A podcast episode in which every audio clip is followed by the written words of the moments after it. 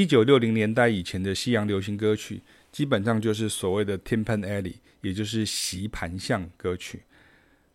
爵士乐当中所谓的 Jazz Standards，超过一半来自这个资料库。所以这就是我们会一直说，不要把乔治·盖希文、科尔波特、理查·罗杰斯等人直接等同认知为爵士音乐家的缘故。会这样想的原因，就是犯了古典音乐本位主义的毛病。作曲家最大，所以古典音乐的逻辑就会变成这首曲子就是爵士乐，那首曲子就是爵士乐，因为曲子是他写的，他写的等等。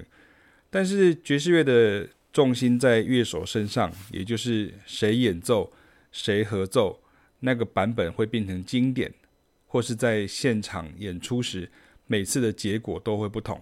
甚至每位乐手每次的即兴都不一样。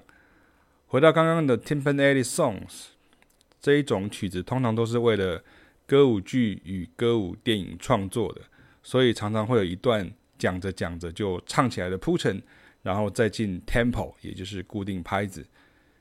前者在音乐术语上叫做 Verse，后者叫做 Chorus。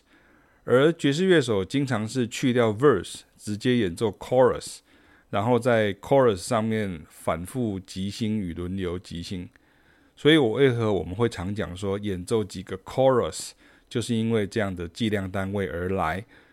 而爵士歌手演出就比较会保留原本通常都比较弹性速度的 verse，跟歌舞剧、歌舞电影的形式比较像，然后再进轮流即兴的段落。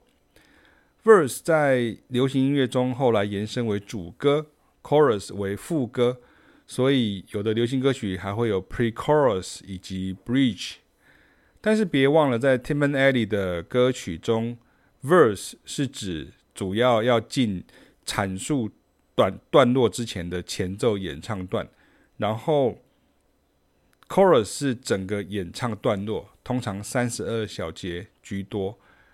之后会接间奏，也就是 interlude。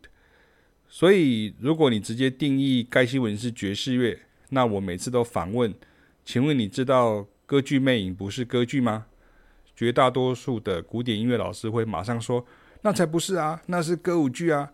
对喽，那这不是同样的道理？就跟我曾看过外国网友有个很好的譬喻，就是你不会直接说吉他手 Muddy Waters 是摇滚音乐家。他是蓝调音乐家，但是他影响了摇滚乐的诞生。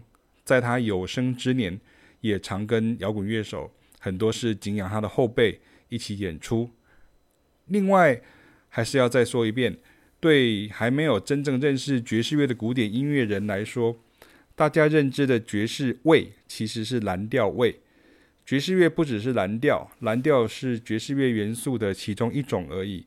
这部分没搞懂。你永远都是带着偏见在认识爵士乐与蓝调，很难窥见真貌。